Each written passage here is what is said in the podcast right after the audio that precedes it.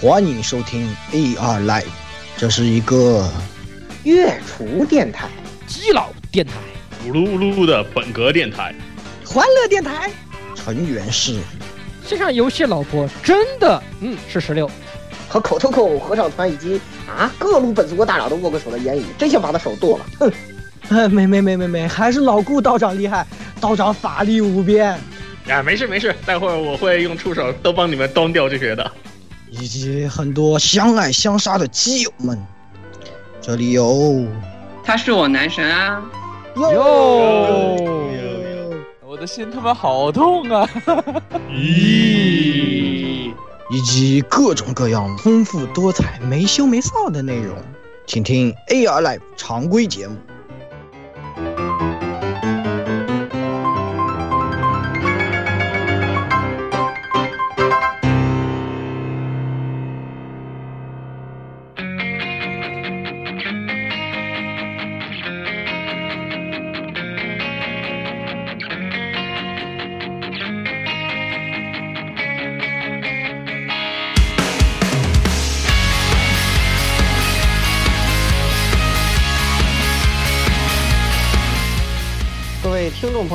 大家好，欢迎收听 AR Live 第一百二十一期节目啊！这个第四年了啊，这个新番之后新的开始啊，新的开始。然后我这边的话就是这个新任 KP 老顾，哈哈哈哈哈，是不是呢？有没有呢？Are you 对不对 sure？Are 呢？猜猜呀？！Are you sure？你确定吗？我就是你们的 K 趴老顾啊！哎呀，这完个大家完了完了可以期待一！下，到时候我们的这个呃呃昆明面团高能，看我怎么虐他们，哎呀，对，是吧？嗯看我怎么虐他们啊！而且我这边有有各路名字非常非常熟悉的角色在他们面前怪力乱神，对吧？是的哎，可以。我想出来的 NPC 全是二次元角色的名字，哈哈哈哈哈！OK，那下一位鸭子，好，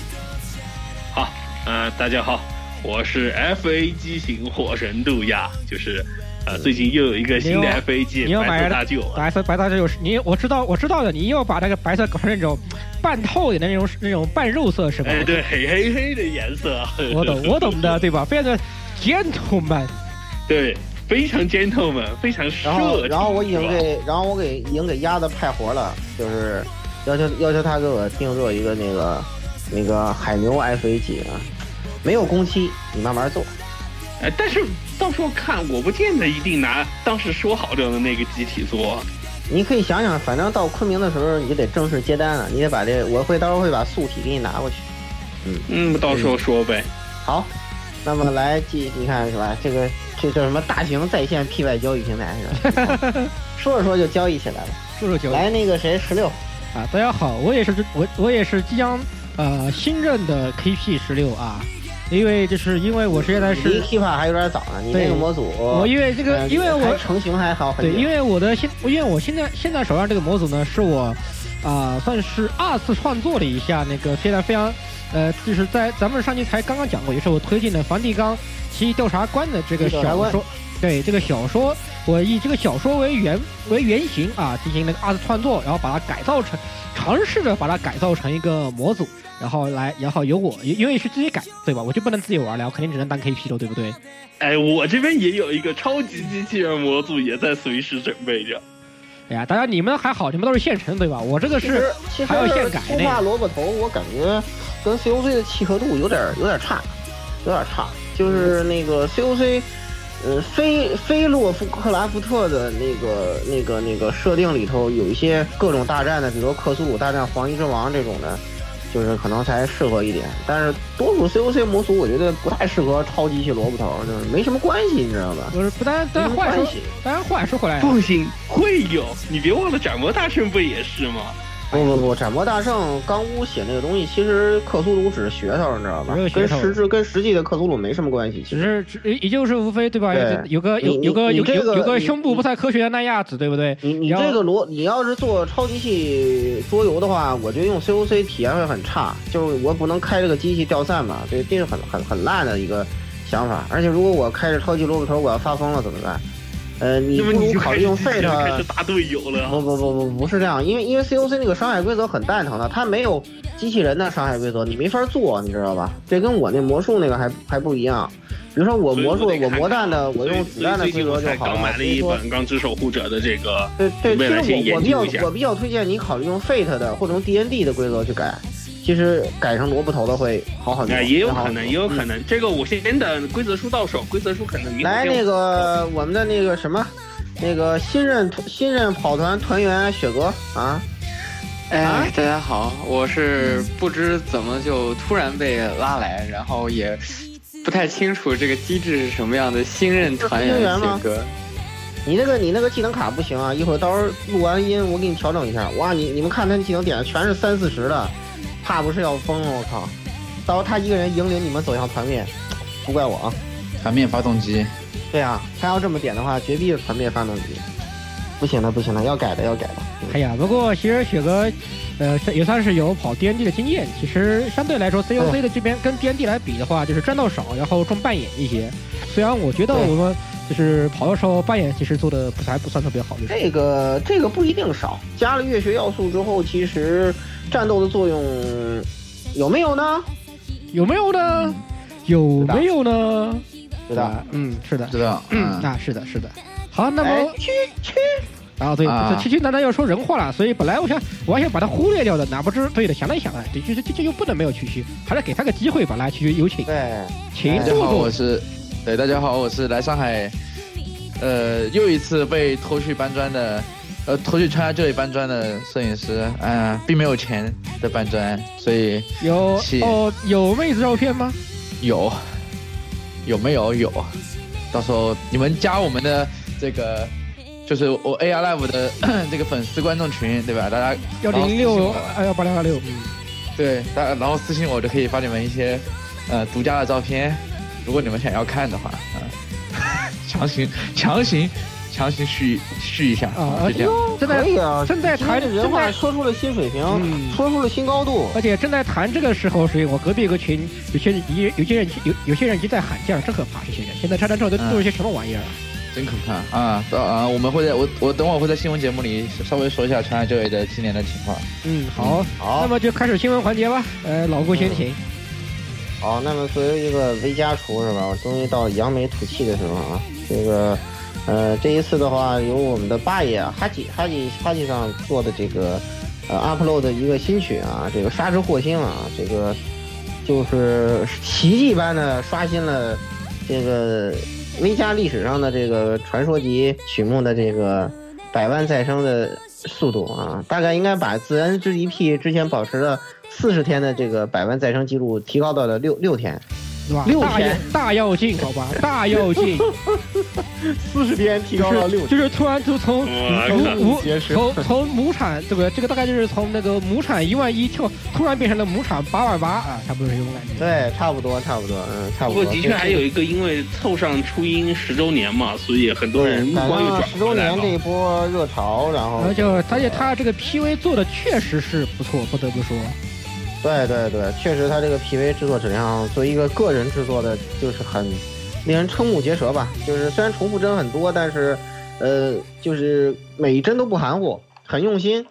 而且他、就是他这个 PV 里面，他还有他也算是用了有有有些人解读啊，就是它里面还是有很多梗在里面，比如说某些 UP 某些某些这个神隐掉的 UP 主啊，要有些有又有哪几个 UP 主又怎么怎么样啊，这样的一些他有些梗在里面，就是而且就算是也算是对呃初音的十周年的算是做了一点点总一个总结吧，可以这么说。对对对对对，嗯，毕竟现在的情况跟当年那那个时那个时代的情况还是挺不挺不一样了，已经产生了比较大的变化。啊但是说这个今年的呃对，另外就是这个里头，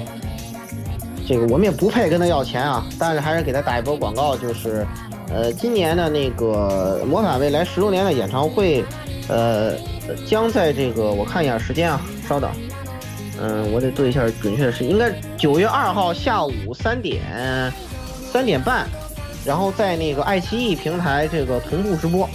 同步直播啊。然后这个感谢马云爸爸，谢谢谢谢谢谢，马云爸爸我给你磕头。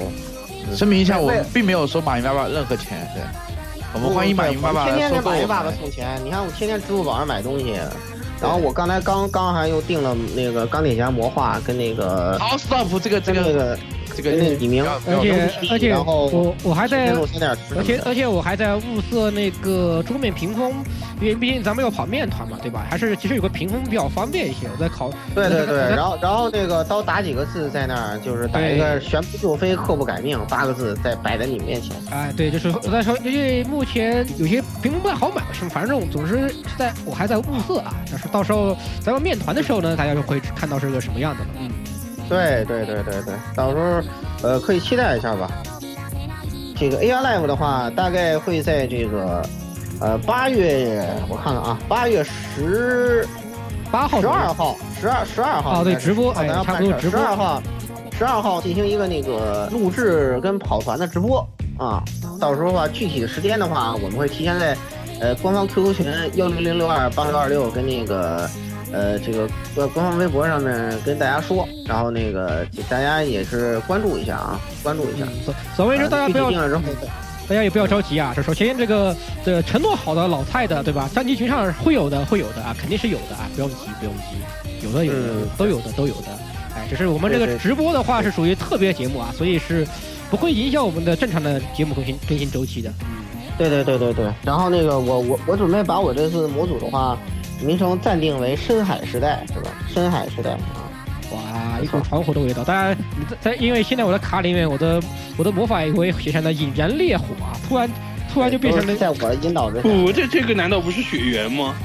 深海时代这个是又有一些写在呜噜呜噜的事情，不用管呃，。这个问题到时候那个我你再等我具体，到时候我我们再给大家讲吧。来下下一条新闻，啊，下一条的话，呃，来先鸭子来说吧。我这种毕竟属于是把这个 TV 化的东西，咱们都放到最后说。嗯，嗯，反正我的也是 TV 化啊。哦，有道理。就是哎，是吧？好尴尬。呃，随便吧，随便吧，啊随便吧。好吧，就是我们之前已经做过节目的《命运石之门》系列啊，呃，它现在官方又继续公布了，说咱们动画、漫画、小说接着一起上，呃，所以《命运石之门零》就是作为呃我们的凤凰院胸针没有救到克里斯蒂娜以后的这条世界线的故事，呃，将会以动画、漫画还有小说的形式继续把整个故事起说下去。呃，喜欢《命运石之门》的啊，包括某个 Z 开头的人啊，应该会很高兴吧？因为我记得好像他没有玩《命运石之门》的。他没有玩，应该你然后应该咱们这儿只有我只有我玩了一下，对，然后据说这个剧情是不是巨虐啊？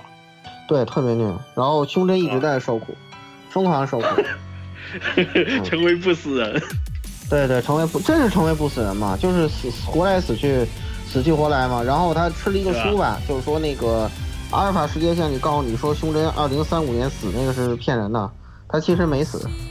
他其实没只死。是个又又是欺骗世界是吧？嗯，类似类似于欺骗世界，但是不是那种正能量的欺骗世界，是呃负能量的欺骗世界，就很惨的那种欺骗世界，就是。哎呀，听者伤心，闻者落泪那种，就是你们到时候看动画就知道了。反正我估计动画质量可能也就皮白版那那个那个德行，但是一定要耐心看下去，就是就是确实是很好。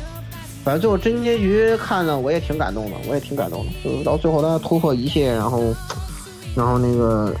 就是跟那个阿尔法世界线自己说完那段遗言之后，迎迎接那个曼曼呃联各国军队是吧？嗯含中国是吧？然后中国又中枪了，然后那个哇，有美国各国军队都在抢那个泰上还有被姆马逊嘛。然后那个胸针就目目睹这个泰姆马逊被这个回到过去来执行那个阿尔法世界线你看到的任务，然后 特别中二的那个那个表了一番表了一番那些那些人，我操，看得我挺挺感动的，挺感动的。嗯，到时候出来大家再期待吧。我觉得这个这个作品的话，虽然说作画质量肯定好不了，但是呃这个没办法，没办法故事质量就是高，所以说还是可以推荐，还是可以推荐。啊，没办法，Huk 的笔刷实在是学不来。嗯，学不来。嗯学不来。那个强行魔法的，看着你尬的不行，看着你特别尬。要来区区，来区区吧。呃，我最后一个说吧，我说的比较长，我要不最后一个说。好，也好啊，那就就抢着最后一个说，怎么会这样呢？行吧行吧，那就那就既然是 TV 化的话，那我就跟上好了。哎，TV 化两个消息绑在一起说，哎，比较合适。哎，那么我要带来的 TV 化消息呢，哎，是这样的，哎，是一个是一部一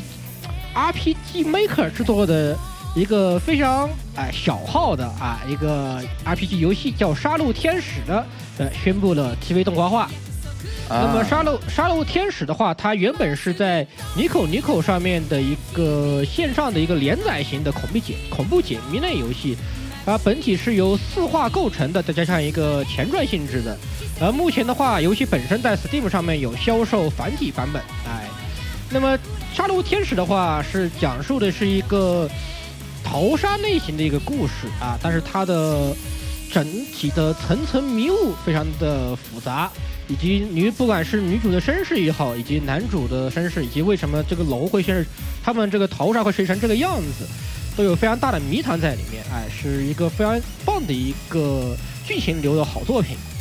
呃，那么这个游戏，这么这总的来说是一个非常推荐大家先去可以去考虑先去玩玩游戏。同时呢，如果你对这个人设有些不太接受的话，啊，可以去考虑去看一下漫画啊，漫画也是有在连载的。哎，这个非常，我个人啊，我是前段时间看一看，哎，好便宜啊！我这个下速一看，哎，个位数对几块钱啊，买了买了买了，买了以后最后一玩发现，哇塞，这游游戏好棒，嗯，非常的推荐。作为一个剧情来说，是近期我觉得剧情写的非常好的东西了。现在的什么打游戏都写什么鬼啊？我都不说，我不想说了，好吧？哎，非常，嗯，怎么说非常推荐啊！所以非推荐大家去先去玩玩这个游，玩一玩这个游戏。跟我还有繁体繁体中文版，对不对？干嘛不去再向机房叫一波钱，加个一起加个一呢？嗯，对，对。好，那么下个，哎，下一个，哎，那我今天给大家带来这条新闻呢，是各位猛汉的一个福音啊！正当所有人都在关注 ChinaJoy 上的那些女装大佬的时候，这个石本良三先生在隔壁的那个 ACGHK 2017 PS 的展台上发布了一个重磅的消息，就是这个《怪物猎人世界》会出推出这个繁体中文版，而且是不需要单独购买一份游戏，所有亚服玩家都可以同步更新。嗯，对。这个索尼终索尼终于有一个这个大家喜闻乐见的中文版怪物猎人了，是吧？啊，对对，救急神作嘛，当年的，当年 PSP 和 3DS 都靠这个火了一大把。差不多，对，就是在在亚太这个平台，这个游戏还是很有号召力。然后看他那个操虫棍，感觉就像立体机动装置一样，感觉好神经啊。反正内部消息说，这个这个这个作品不是卡普空那边，就是。当正作做的，所以大家不要以正作的心态去看这个游戏，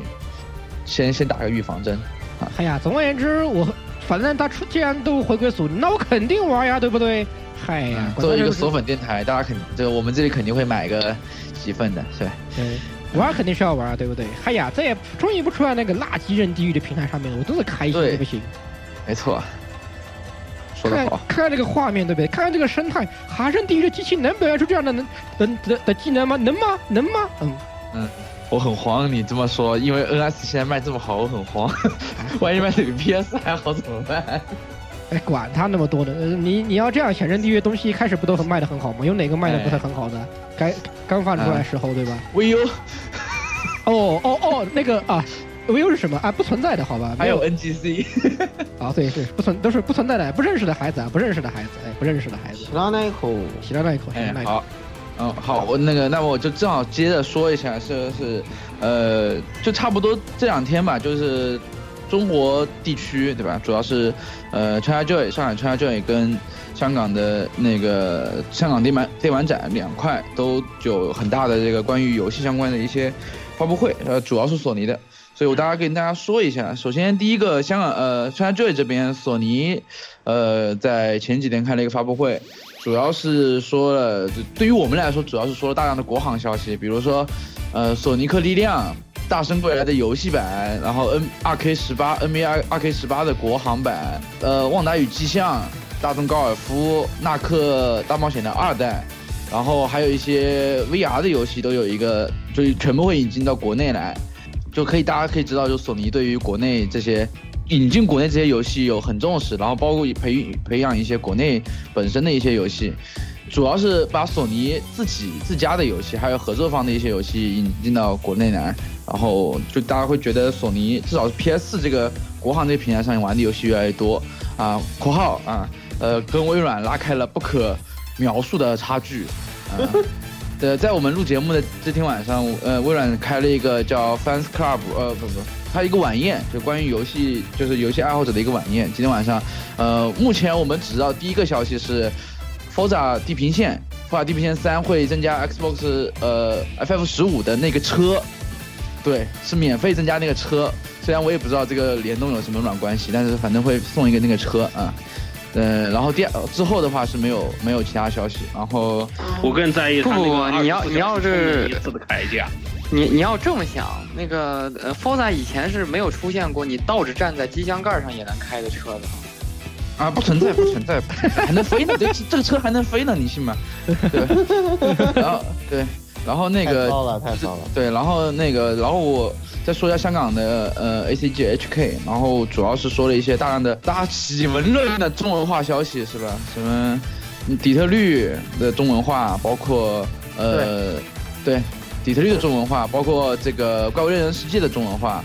呃，还有一些那个像 COD COD 呃 COD C.O. 二战这种老老生常谈的，还有一些老生常谈的中文化呃中文化的消息，基本上大家都可以这个在各个平台上看到，就是基本上来说，在中国很有名的一些游戏，就基本上都会有中中中文化。然后我稍微再提一下，就是我去那个川爱这里这两天的消息，声明一下，我就是去我是去搬砖的，所以我没怎么认真看。呃，索尼、微软的稍微说一下。第一个，索尼的话，一如既往的人人超级多，然后放了一堆有的没的，就是能在中国放的游戏就在中国放了。呃，能不不中国目前没上市的，它它也放了一点奇奇怪怪的游戏，大家可以玩的很多，大概十几款游戏吧。然后 VR 的话，它这次比我去的两年前很好很多，大概。呃，有十几个地方可以玩 VR，然后大圣归来有一个 VR 的试试玩，我觉得很好。呃，然后呃，PSVR 套装打折啊，呃，从两三千七砍到两千七，呃，贼便宜。然后微微软那边的话，呃，游戏不多，主要是 Halo 跟 Forza 呃为主，然后还有一些国内的一些呃独立游戏。但是我要吐槽一点啊，微软居然居然就就全场我只看到了一台 Xbox One 叉，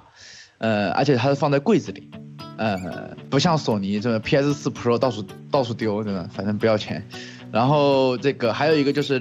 微软这一次的 Forza 地平线，呃不不，就 Forza 七的试玩，呃，用的都是笔记本，就是笔记本外接显示器的试玩方式。我不清楚为什么不用 Xbox One X，可能是要留到今天晚上的发布会来发布。嗯，还有一个就是微软那边人确实不多，我也不知道为什么现在都二零一七年，他还在放 Halo 五的试玩。嗯，我觉得这个这个完全没有意义。你要对你你要话说回来，你要这样想，巨硬的主机上，Halo、Forza，哎呀什么，然后再我再我再加个战争机器吧，我我有点想不出来这个巨硬的主机上还有什么好玩的。哦，巨鹰主题这这次巨鹰主题上巨多笔记本，然后巨鹰的那个呃巨鹰卖卖卖卖机子的那个地方，就销售的地方，然后有一堆笔记本打折的消息，我也不知道为什么。嗯，反正我就觉得最近国内估计，嗯，就差不多，没了没了全部都在卖 Surface 是吧？就就差不多走远了，没有 Surface，但是有有一面墙那个定制的 Xbox 的手柄，那还那还蛮好看的。剩下的我觉得真的不如隔壁的索尼。没了没了哦，然后吐槽一下育碧，这次育碧非常的牛逼。呃，虽然展馆本身基本上都是跟国内合作的一些展台，呃，一些一些手游相关的东西，但是它居然有个小黑屋，放的是《刺客信条》，对，《刺客信条》最新的那个作品的这起源是吧？呃，对起源的，我不知道是试玩也好，还是这个播片也好，反正你没进小黑屋了嘛，就是小黑屋，他排了好久的队，我也不知道，我没去，我没去排，我走快走的时候看到的，嗯，然后，呃，然后旁边有个，就就我就，然后 E A 的话就各种 E A 跟腾讯对不对？美国腾讯跟中国 E A 的合作，比如说这个飞车，还有足球什么的，算了，这这这两天不是腾讯在那里公布他自己的那个什么超 Steam，然后用苹果的设计的这种一个奇怪的平台，被大家疯狂吐槽嘛。对，反正就是 E A 这个平台就是放了一台那个极品飞车最新的那个车，哦不是，E 呃育碧放哦呸，呃微软放了一辆车，然后 E A 那边放了一辆其他的东西，反正呃基本上就是跟腾讯合作一些 online 游戏，呃所以 E A 跟育碧这两家在国内估计也没什么呃动的，我以我以为会放点什么奇奇怪怪的东西，结果啥也没有。然后今天从微博上面还得到消息，就是育碧啊育碧，你官方自己都搞不定你自家土豆。他们说这个是是那个不是服务器问题，他们说是那个电脑待机过长，然后直接断网，自动断网。嗯，我还我还 我还这个出展方也是有问题的。我反但反正但是这个微博图你往你往那一贴对吧？如果不看不管你说不说明这个情况对吧？很多人都会想到哦，育碧土豆服务器，谢谢谢哎谢谢啊谢谢啊，对对，土豆服务器那名声在外，对吧？名声在外。对，这个当年那个什么嘛，那个那个那个那个宫问说说说宫崎英高是玉碧黑，就因为那个黑魂一呢有有一个巨人那个在那儿削土豆嘛，在那个、嗯，对，在那房顶戴着个头盔坐那儿削土豆嘛，那这打黑龙那个剧情，你不得找他射你是给给黑龙射一箭嘛，然后他拿拿着刀坐坐在那儿，嗯嗯嗯削土豆，哇。哇，所以这都能成为一个黑的素材哇！我所以我个人，反正我个人觉得今年 ChinaJoy 其他的场馆我不说，就是索尼呃主机游戏这块的话，还是索尼会更好一点。但是这索我现在在索尼平台上基本上没看到 PSV，所以我估计这个这个东西也也就再见了，走远了。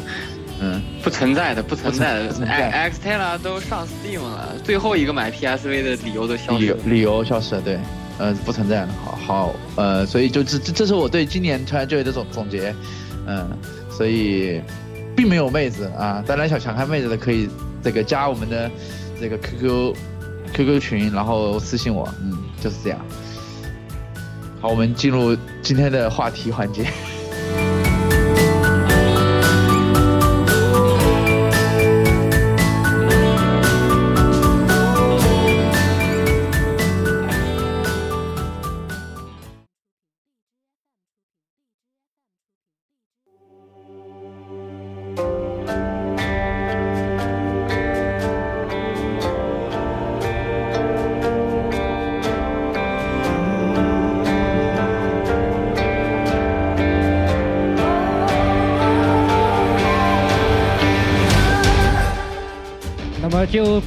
正正式进次本期的专题啊，哎，那么本期专题要说什么呢？哎，就是咱们呃这个挖过的坑坑，呃不是挖坑马上就填，哎不对，啊。这这不是坑，这不是坑，好吧？这是一个明明就是你们挖了个战壕，然后呢，你们发现，然后你们发现这个敌军逼近了，然后就把这个战壕炸塌了一个部分，就当是填了坑。哎，我可以这样，我就这么理解了，好吧？哎可以可以可以可以。哎，这那么个这个这次节目正好是填两个坑，一个是我的军事坑，第二个是老顾的披萨披萨坑。好对对，非常好许。许哥还追了一场呢，嗯，当时我都，慌了，我操，许哥居然还追了一场。我会我我来一个什么军工厂是吧？军工我厂我，我不敢再立 flag 了，嗯，反正听了我我有我整个人都一系列虚了相关节目，大家嗯拭目以待，嗯，对，好好好，来这个，呃，这个游戏呢就是《披射四王之这个欧陆风云四》啊。但是因为啊，这个鉴于批射游戏的特殊性，呃，我们经过研究决定啊，这个我们呢就是作为批射游戏专题呢，是一个为什么是为什么刚才十九说是战壕呢？就是说呢，嗯，呃，因为它游戏的极端特殊性啊，它一一个游戏的内容之丰富，这么说吧，呃，你可以理解为它类似于相当于是一本词典，类似于像那个那个那个编舟记里有他们做的那个词典这么一种性质的东西。嗯，它作为一个游戏的极端特殊性吧，所以说它的内容太过丰富，不是这种几十小时流程的那种游戏，我们一个专题一期专题可以讲完。所以说呢，呃，我们决定呢，哎，取个巧，也是想个方法，就是说呢，把些大家比较熟悉的、实时关注度高的一些跟历史有关的话题，与那个批射四盟呢，就是结合起来说，这样呢，就是我觉得可能大家会更好理解一点，因为它内容真的是太丰富了。它这个四盟的四款游戏，嗯，囊括了人类一千多年的文明史，这个、嗯这个内容实在太丰富了，就是对这这个这个量，如果讲起来，相当于相当于整个一个跨跨越了好几个一级学科，什么历史学呀、经济学呀、那个政治学呀，我的天，对吧？不得了的，很很可怕的这么这么一个事情。所以说就是，其实我觉得大家可以那个就是有一个比喻的方式。刚才老顾说了，就是这个 P 社游戏特别像词典。就我觉得，如果大家那个没有玩过 P 社游戏，玩过那个席德梅尔文明的话，就文明大概相当于。大家一般会在新华书店发现那种词海嘛，就是五本一套，第五本是那目录，然后文明大概就是那目录，然后 P 社四盟呢就是剩下四本特别厚的那个。对，我它就相当于那四本词海，对，是这样的，或者是它就相当于那个大家常买那个小册子那个新华字典，就是文明，哎，然后呢那个呃批社四盟就是呃那词海啊，这个四盟可以认为一盟是一本儿啊，就就真的是这么大的一个内容跟。首先，老顾，你先解释一下批社四盟是哪四盟？呃批社四盟呢是这个批社的四款游戏啊，名字，呃，名字名字叫做这个十字军之王，啊，就是 King of Crusaders 啊，然后那个欧陆风云啊，然后是维多利亚 Victoria 和这个呃钢铁雄心，嗯啊 c u r t 然 of 后这 Iron 啊，钢铁雄心。四个游戏分别是按从哪一年的？呃，大概是时间线。从七六五年到一九五零年，对，从然后我们刚刚那七六五四个是年到一九五零年对，，我们刚刚那个是按顺序，这个历史顺序这样说过来的，所以大家啊可以如果对对某一方面的历史或政治感兴趣，可以找相关的游戏过来玩。对对，找找重点的其中一盟来玩儿。比如你喜欢世界近现代史的，你就玩维多利亚；喜欢这个当代史的，你就玩这个钢铁雄心啊；当铁当代史军事史的，玩钢钢钢铁雄心。然后呢，喜欢那个欧洲中世纪的，就玩欧陆，欧陆跟这个十字军之王。当然，中世纪可能十字军之王更更偏重一点，欧陆的话是个转型的游戏，转型的游戏。这这个游戏的话，应该说，嗯，它的制作历程确实也是挺坎坷的，挺坎坷的。然后也是一个，也也被称之为资料片之王吧。当然不像人王这么不要脸啊，暗荣我还得把你批判一番，你那个怎么回事儿？怎么回事儿啊？怎么回事儿啊？风，那个那个我我我打我打完怎么就没了啊？啊这，这太过分了啊！这太这太过分了，不存在。我跟你说，DLC 之王根本就不是这个暗龙，对吧？你要想想隔壁的有个游戏叫这个模拟人生，是吧？哎，模拟人还是 MOD 之王啊对，，MOD 之多简直是，而所以欧陆而且欧陆这边 P 社比较好的一点是，呃，它这个游戏就是对 MOD 特别开放，所以它有很多特别特别好的 MOD，特别好的 MOD。呃，到时候就欧就欧陆的话，这块儿我们也会给大家介绍啊。嗯其实欧陆涉及的历史问题的话，这个别的作品也有很多，也有很多。然后，呃，就是呃，不光我们今天的主题啊，嗯。啊、那么那么说来说去呢，所以我所以我们我们会以这个皮特斯蒙为开头，会讲一下皮特斯蒙的游戏的玩法。同时呢，我们会在这一系列节目里面会聊一下，就皮特斯蒙所在的这个这个游戏的时间线上，某一些国家或者是某某一个地区的国家，它是具体在历史事件中是怎么样的发展。所以这是一个历史跟游戏所融合的游戏，呃，融合的节目。所以大家可以在听节目的时候也能听一下我们对历史事件的一些评价，真实历史事件的评价。对对对对对，然后这个欧陆四呢，简单介绍一下，它是由呃叫一个非常神奇的瑞典公司啊，就是叫呃潘多拉魔盒开发室啊，就是我们简称 P 社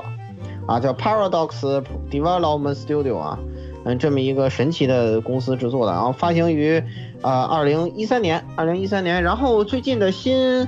新 DLC 是第三罗马，应该是吧？第三罗马。毛毛的毛的又翻身做主人了，就是嗯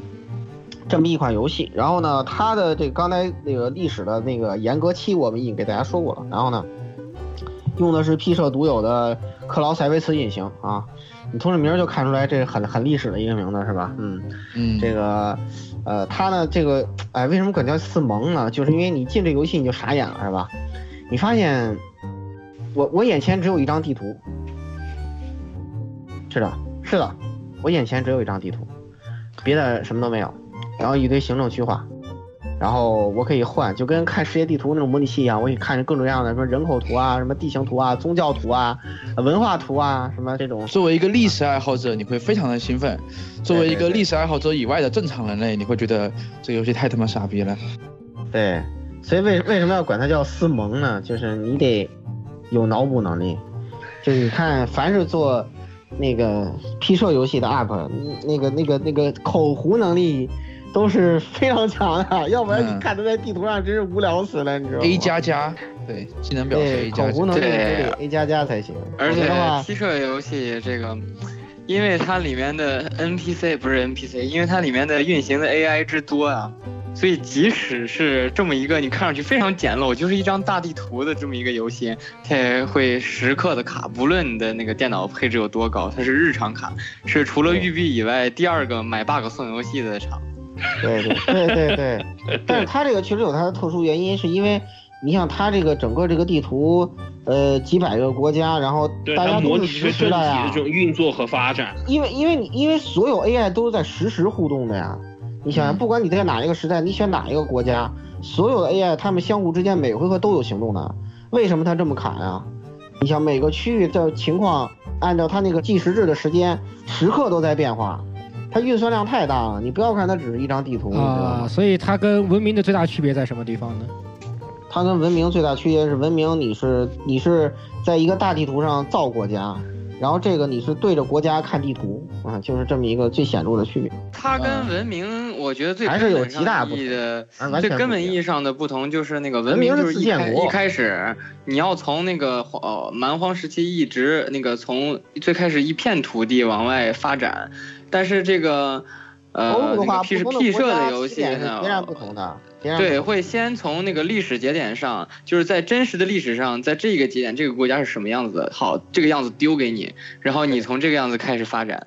对，然后就就这么说吧我区别很大，难度也很大。然后文明的今天我嗯。你说啊，就这么说吧，文明的本质上是帝国时代，或者是说一些呃那种回合制回合制游戏披着一张历史的皮，但是 P 社的游戏更接近于历史模拟器。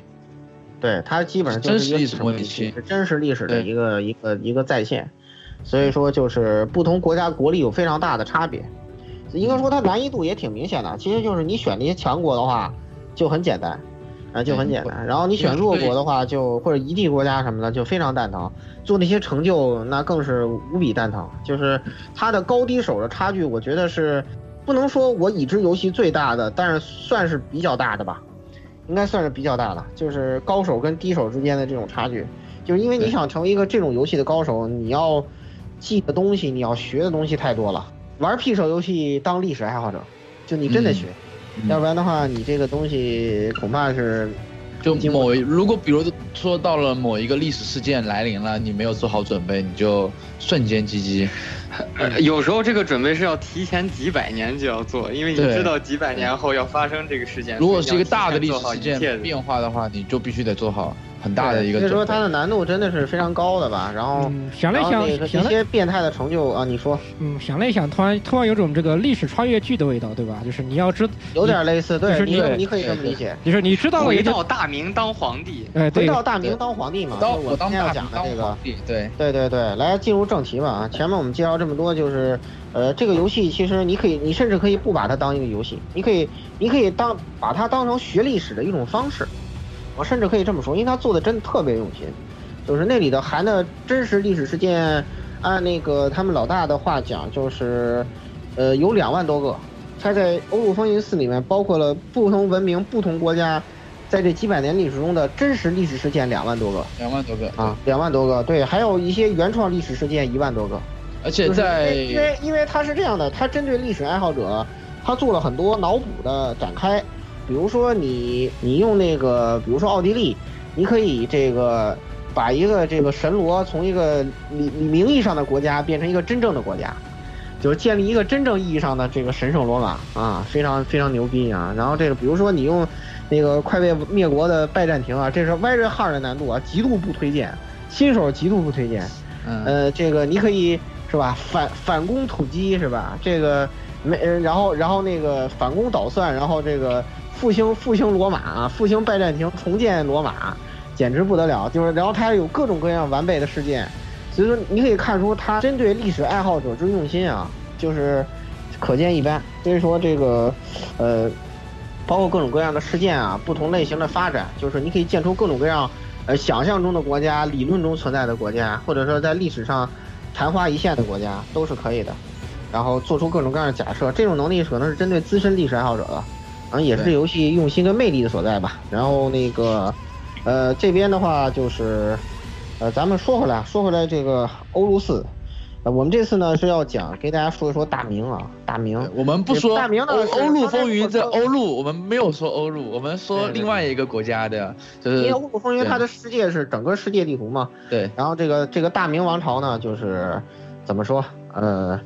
呃如果说刚才拜占庭是 very hard 模式啊，大明就是 very very easy 模式，beginner 模式，嗯，躺着赢，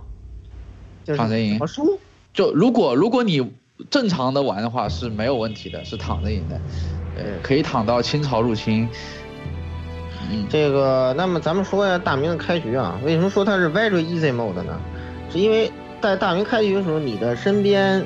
没有任何一个国家的能力能跟你相比啊。在一四四三年那个时代呢，就大家知道是这个明英宗朱祁镇啊，可能不知道啊，你科普一下。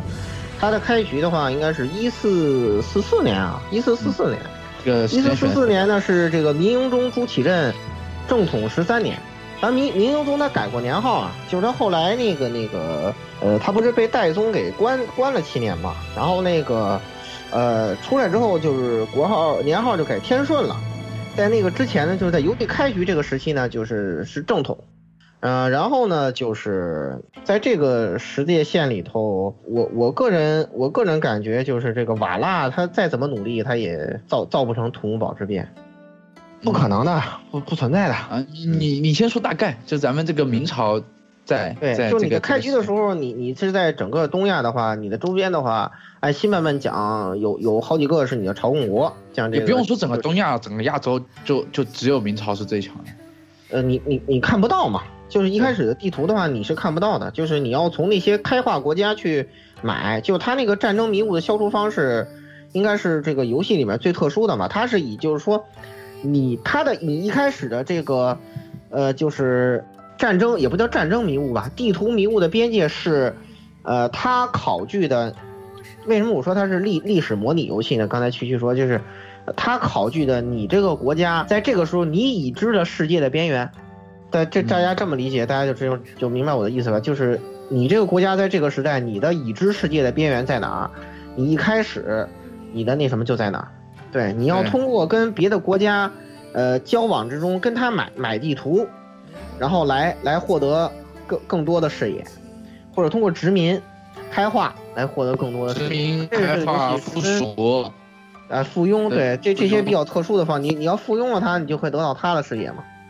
啊，这是这个游戏很很特殊的一点，很特殊的一点。所以说就是，呃，你的开局的话，基本上是天下无敌，啊，在你周边的话，转过一圈儿，北边三个女真，野人女真、剑州女真、海区女真啊，有有一个是你的附庸，两个是菜鸡，然后那个朝鲜是你的附庸，日本呢虽然不是你的附庸，但是它四分五裂啊，也是菜鸡，然后。呃，那个东南亚更没更没什么像样的国家了，菜鸡对吧？对，也是菜鸡，没有西亚也什么像样。菜鸡，西亚的话倒还不一定，你要知道西亚日本的话有一个国家啊，西亚有一个有有有曼哥，有曼哥，嗯，曼哥还是能稍微能打，还能打曼哥。还是 仅次于大明大蒙吧，嗯，呃大大大明明爹曼哥法妖嘛，如果你是曼呃你是大明的话，你就可以用脚打曼哥；那如果你是曼哥的话，你就用脚打其他国家。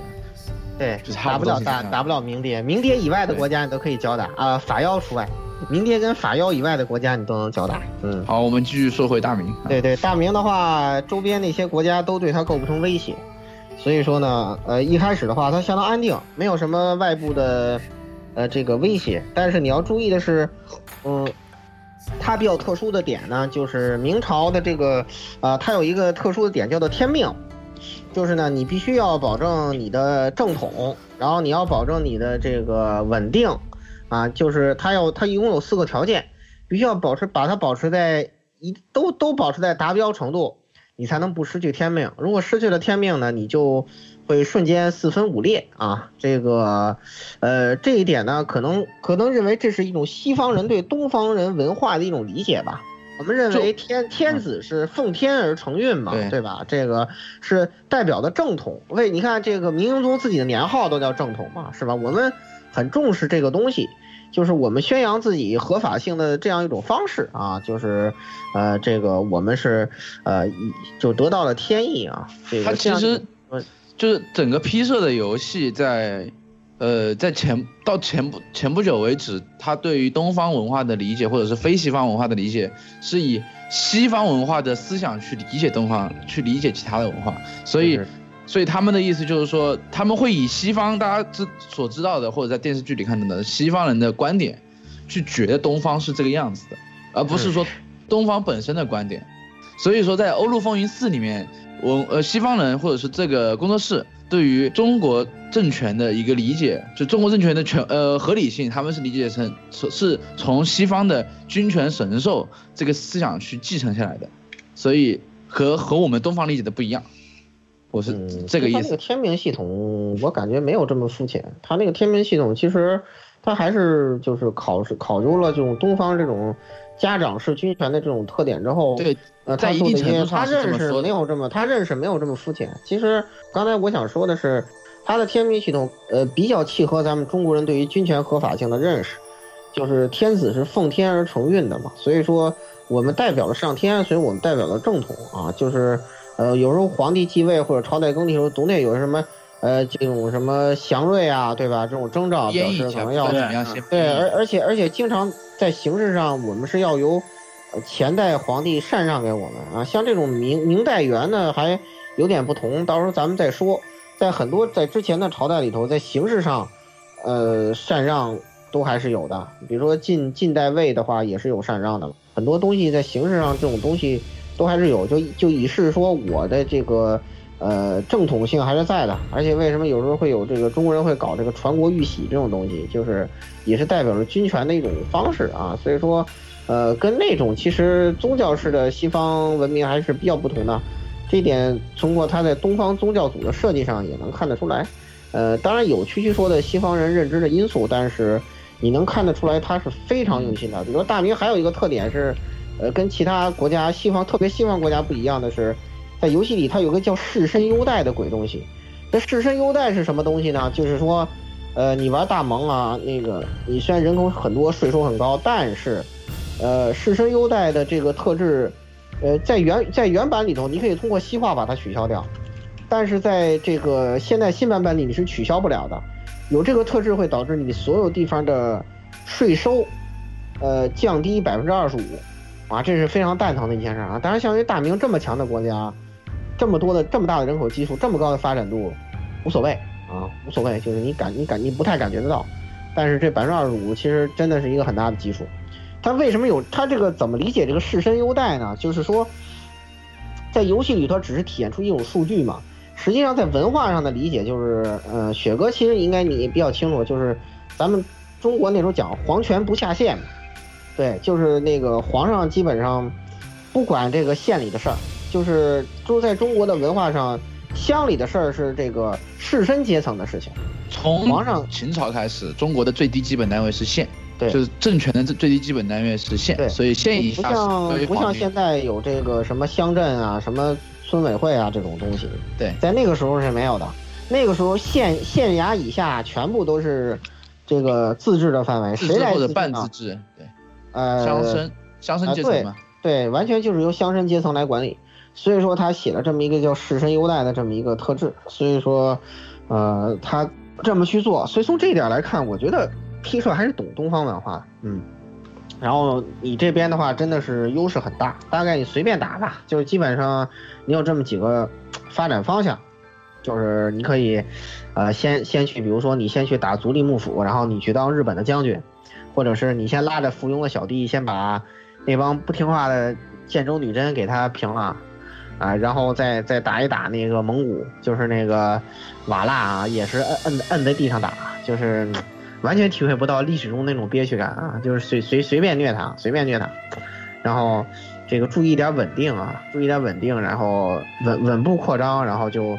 这个这个把税收逐渐提上来，然后，呃，重一重思潮什么的啊，这个这个一会儿再说。然后就，呃，基本上是脚打吧。就你就你不怎么会的时候，你就看海是吧？也没有关系，看个一百年也没有人奈何得了你啊。就是，就是这么回事儿。所以说，呃，拿来熟悉游戏挺好的。嗯，雪哥有什么要补充的？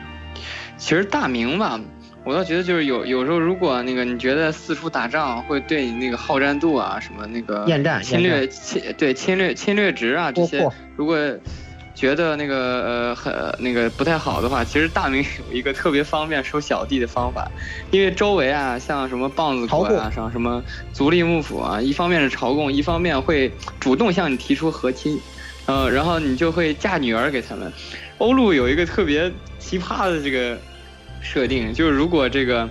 他当时那个呃，如如果比如说那个足利幕府向你要求和亲，你嫁了一个公主过去，然后那边的那个将军哎没了，然后结果那个呃继承人的那个呃年龄不到，呃或者是那个那个技那个技能没到，结果就会出现这个太后监国这么一种情况。对，摄政。然后这个太后呢是你嫁出去的女儿，所以一旦这个国家内发生任何变动，马上就会直接让你连统。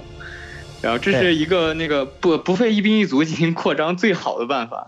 对，而且这玩意儿不加过扩，连统是西方式的这种一种非常合法的做法。因为我这儿没没皇上了嘛，所以由你来当我这儿的皇上，就是连统之后要吞并就。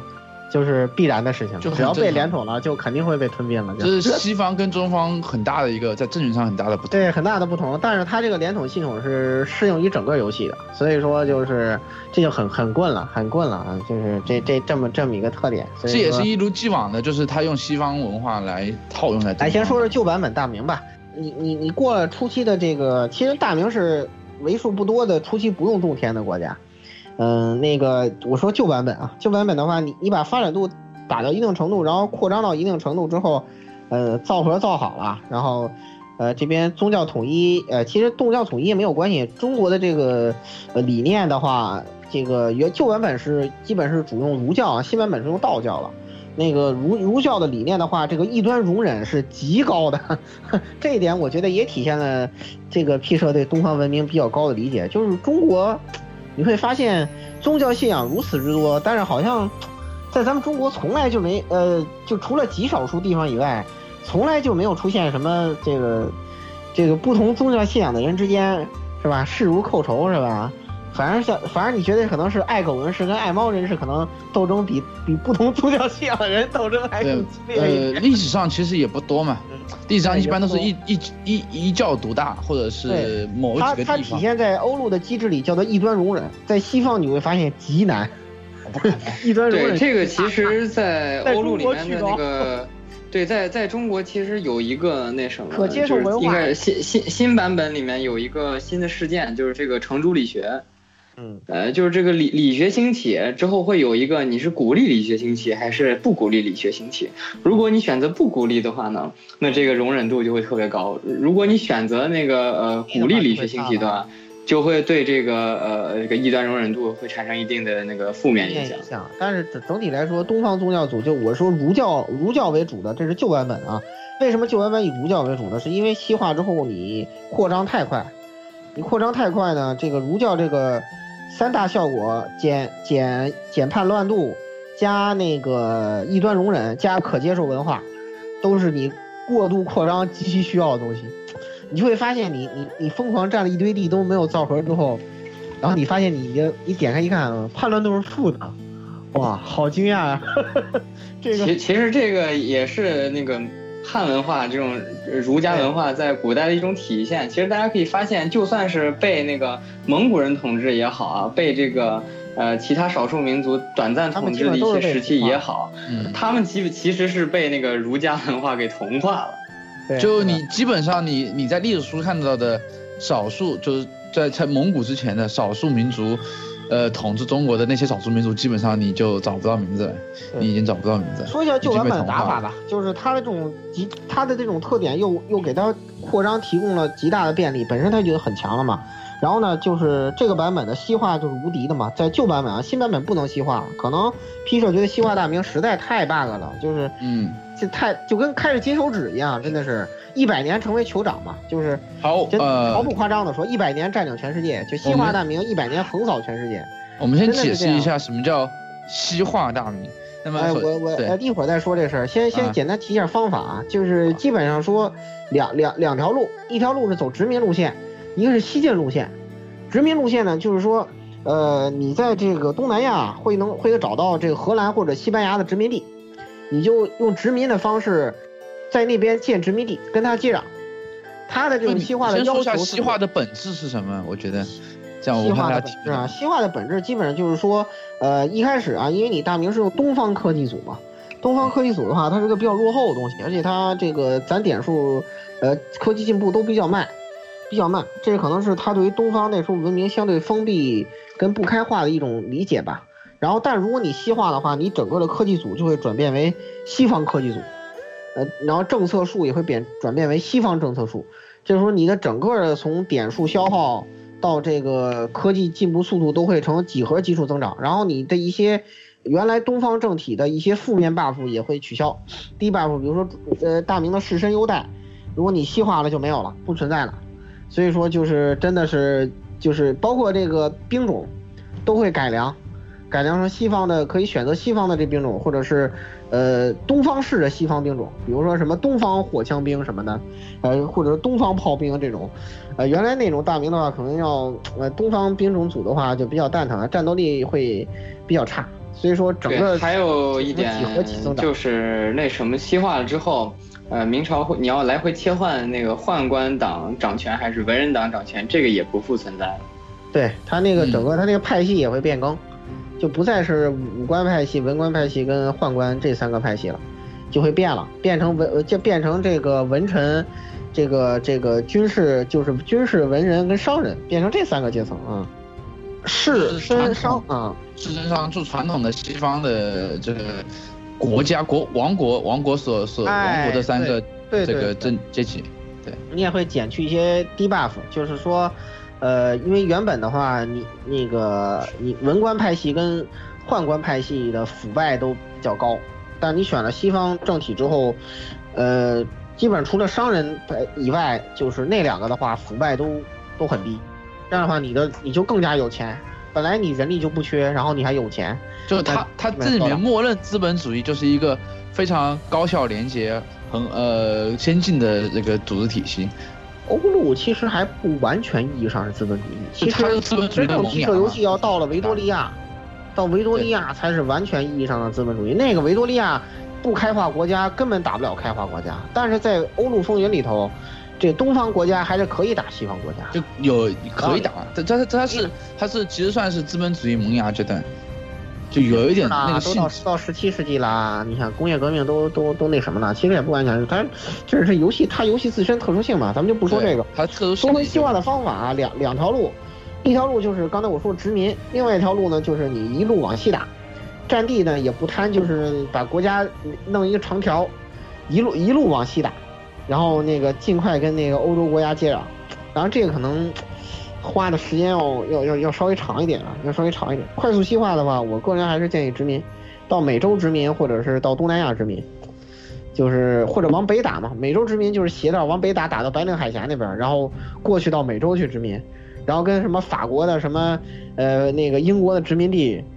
连在一块儿，然后你就可以西化。我个人的玩法是一带一路，嗯，对，要么一带打到打到欧洲去，要么一路呃，要么一路打到欧洲去，要么一下从这个奥斯曼土耳其那里插过去，插到插到这个地中海，也是可以的。然后西化的话，你要扛很大的压力，因为西化的话要推进几十年，然后这个国内各种派系会群起反对，叛乱会此起彼伏。对，各个阶层，农民阶层反对西化，商人阶层反对西化，各种负面事件、负面 buff，你扛过去就就行了，大明就崛起了。嗯这一点真的是很厉害，很厉害。但是新版本的话就没有这个东西了，没有这个东西呢，然后你就是得，呃，种思潮。来，种思潮这个事儿，来雪哥给大家讲一讲。对，其实就是就是先先是我先插一句，刚才那个西化路线，其实我之前在那个贴吧上看过一个大神发的一个极速西化过程，呃，它和这两个都不一样，它是直接集中全国部队，然后从海上运出去，然后去绕道急速去打摩洛哥，然后那个四十五年，呃，那个一四九零年完成西化，哇这么快嗯这么快，对，就四十五年完成西化，特特别厉害的一个那个啊路线。然后现在现在咱们接下来说这个思潮啊，嗯就是本来嘛，那个我刚才刚才提过，就是按照正常的情况下呢，那个大明应该发生是这种程朱理学呀、呃，这这种这种类型就是大体是这种儒家思想的思潮。嗯但是大家都知道，是在这个欧陆复兴四里面最重要的一个思想文化方面的一个事件，就是文艺复兴。所以之前的版本大家都想是怎么能抢文艺复兴，但是那个呃，欧陆有一个就是一个规则性的说法，就是文艺复兴这个事件就只能发生在意大利，但是那个玩家的这个想法是无穷无尽的，他总能从那个游戏的这个呃各种规则里面找出漏洞来，就有人想到这么一个办法，就首先呢把政治中心移到经济发达的地方去。呃，我我用过的一个办法呢，就是把这个呃大明的都城从北京迁回南京，再迁到南京去，离扬州、苏州、杭州这些比较近，然后它的这个周边的这个经济文化比较发达，基本上是一个往西进的过程，可以从海上绕，也可以从陆地上，呃，陆上丝绸之路一路往过打，然后一路上可以去收一些小国附庸，然后去核心化那个土地，就是打到什么地方为止，丝绸之路尽头打到和意大利接壤。然后呃，因为那个这个游戏的一个机制就是，如果在哪里发生了某个思潮，这个思潮会顺着它的邻国去进行传播。然后所以说呢，就只要你在意大利接壤的那个那个地块有一个核心领地，就是文艺复兴一发生，整个大明都能受到这个呃这个思潮的传播。然后再加上那个，如果一一直打到那里的时候，因为大明是 very very easy 模式嘛，因为所以当时的这个呃文化发展也好，这个经济水平也好，是世界上最顶尖的。所以即使是意大利先发生了这个文艺复兴，然后马上思潮直接传到那个大明，然后首都在南方，然后这这个然后苏州、杭州这些，呃，还有包括扬州这些城市，就开始各种的演进思潮就会发生，然后大家都知道，就是在发研发思潮的时候，一定不要去打仗，这个对你的这个呃文化发展会有一定的这个负面影响。然后这个时候就安心种田，种几十年的田，然后意大利人就会惊奇的发现，文艺复兴的全部的后进后续的伟大成果，全部都是扬州这个城市研究出来的。对，是的，这就是扬州著名的扬州文艺复兴。但你还不知道，就是这个你说的那个是正统方法，其实还有个邪道方法，就是你可能不清楚。那个我跟你说一下，就是在这个新版本刚出来的时候有一个 bug，当然我不知道它现在修复了没有啊，因为我没有去尝试。就是你一开始啊，不用这么费劲到意大利占核心领土去，你就把扬州的发展度，因为因为明朝税收挺高的嘛，然后比如你再征点战争税什么的，随便宣一个一地什么垃圾国家，然后再收点战争税什么，比如一开始打打女真啊什么的，然后你就会，然后你就不就税收就上来嘛，有钱了，有钱了之后，你把军队维护费什么调下去，调下去呢，呃，就调到不会不会降陆军传统的程度，然后你就把钱啊用在点那扬州的发展度上，扬州发展度应该是二十嘛，然后你给点到三十五，差不多四十，然后文艺复兴会直接在扬州发生。可以，很强。这个这个套路很好。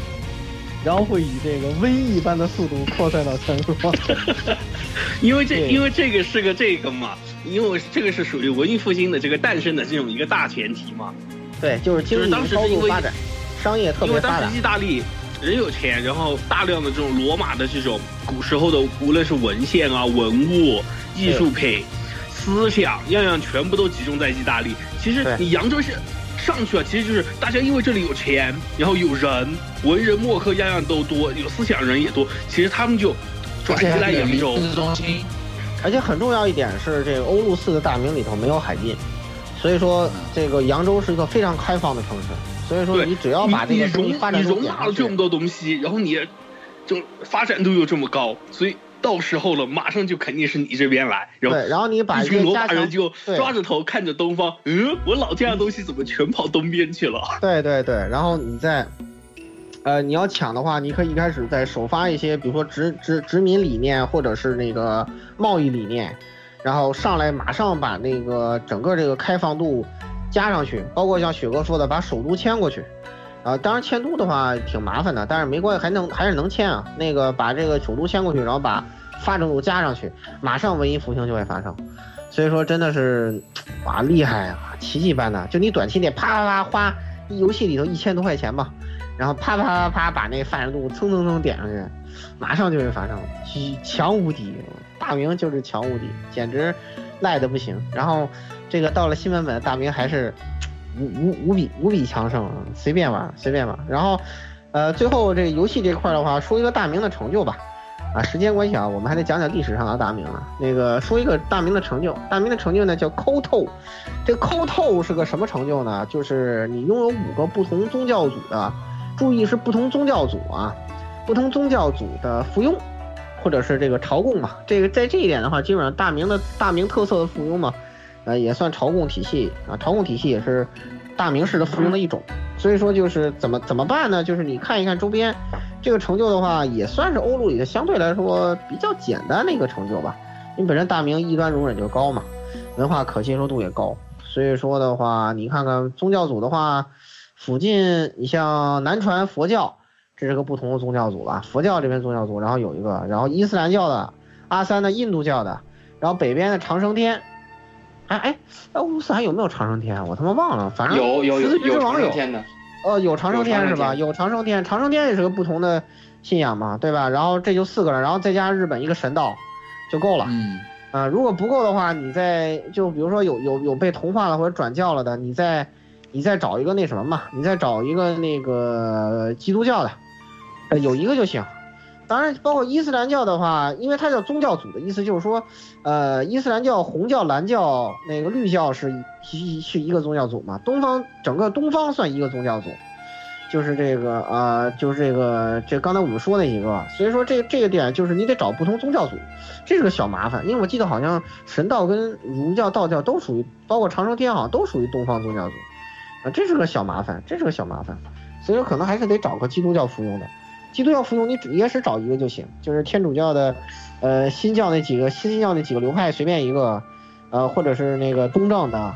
嗯，都都都 OK 啊，都 OK。然后然后那个，呃，这一块的话就是，反正你也得扩张一下吧，因为它是不同宗教组，包括其实这个这个这个土土著教起土著的也单算一个宗教组嘛，就是什么野猪教、图腾教什么的，他们那也算一个宗教组，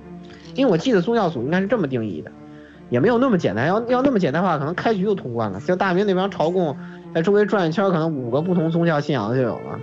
他还是严格一点，他是算到宗教组。要是按宗教组算的话，东方宗教组，然后，呃，这个这个这个东南亚的这边，这个佛教这边宗教组，然后伊斯兰教的啊，基督教的，可能还得凑一凑，再加上一个野蛮人的，嗯，差不多，还是得麻烦一点。但是对大明来说还是简单。还是简单，都都不算很大的麻烦。对对对，你基本是就基本上按按扩张流、按殖民流来做这个成就，大概我觉得一两百年应该都能完成。游戏时间一两百年都能完成，就是就是这么一个思路。所以说这个也算是早期比较简单的成就吧。然后大明的话还可以做两个比较比较诡异的成就，就是这个一个是看海成就嘛，就是玩到玩到那个游戏最后一年，你 就开五艘看海就行了。然后大明最简单，什么都不用做，开五速看海就行了。呃，还有一个是那个什么嘛，那个那个我我我这有有那个什么都，呃那个那个那个那个呃那个有一些那个因为什么嘛，这个不知道为什么中国的这个四盟爱好者，这个续命党很多嘛，就是成为欧陆第一续命成就，就是那个呃你要培养一个三弹神君，就是。外 内政外交军事都是零的，三代神君，然后让他活到八十岁，在大明这个成就特别三代神君活到八十岁，符合大大明的这个就明朝这个历史史观。对对对，然后然后一帮人都都都特别恶意，就觉得亚路这这个成就就被写了个续字啊。特别 特别恶心，三代神君，三代神君活八十岁，就是在在那个什么特容易，在在大明特别容易。对，只有明朝这个国家这么一个一个奇奇葩的神奇的国度。对。然后我最后做个总结吧，就是我我以知乎我看一下知乎这个最高赞同的这两百多多赞的一个一个回答来总结一下 大明在西化之后的这个强度啊。呃，莫斯科大公捧起了自己全俄罗斯皇的皇冠，吞诺夫踩喀山，焚诺盖去阿斯特拉罕，这些年的文治武功让他自傲。北方的邻国还在愚蠢的乐高国统治着，波兰、立陶宛 空顶着一张皮，内部满是叛军。然而又到了一年一度的那个日子，沙皇换上了一件异国风情的衣服，准备好了这一年的行政、外交、军事的管理资料，还有各类金银财宝以及一支训练有素的军队，恭迎大明帝国使者，祝大明皇帝万寿无疆。我莫斯科大公国今年的朝贡算是交齐了。对，你可以附庸毛子的，你可以。这是在最新的第三罗马资料片之后，大明还是很强。对，你可以把毛子变成你的朝贡朝贡国。对，然后大家就是就是整个整个世界以做大明的狗为荣。大明的朝贡是雪哥，你可能对新版本不知道，但是大明的朝贡体系界面是一个类似于神罗的界面，但是跟神罗不同的是，神罗皇帝是可以换的，大明的朝贡体系老大是不会换的。对，而而且大明好像有六道圣旨，我记得。对，特别猛，大门可猛，然后可以给这帮小弟下指示，打仗让他们跟着你，就是真的随便玩，特别适合新手。大明这个国家太适合新手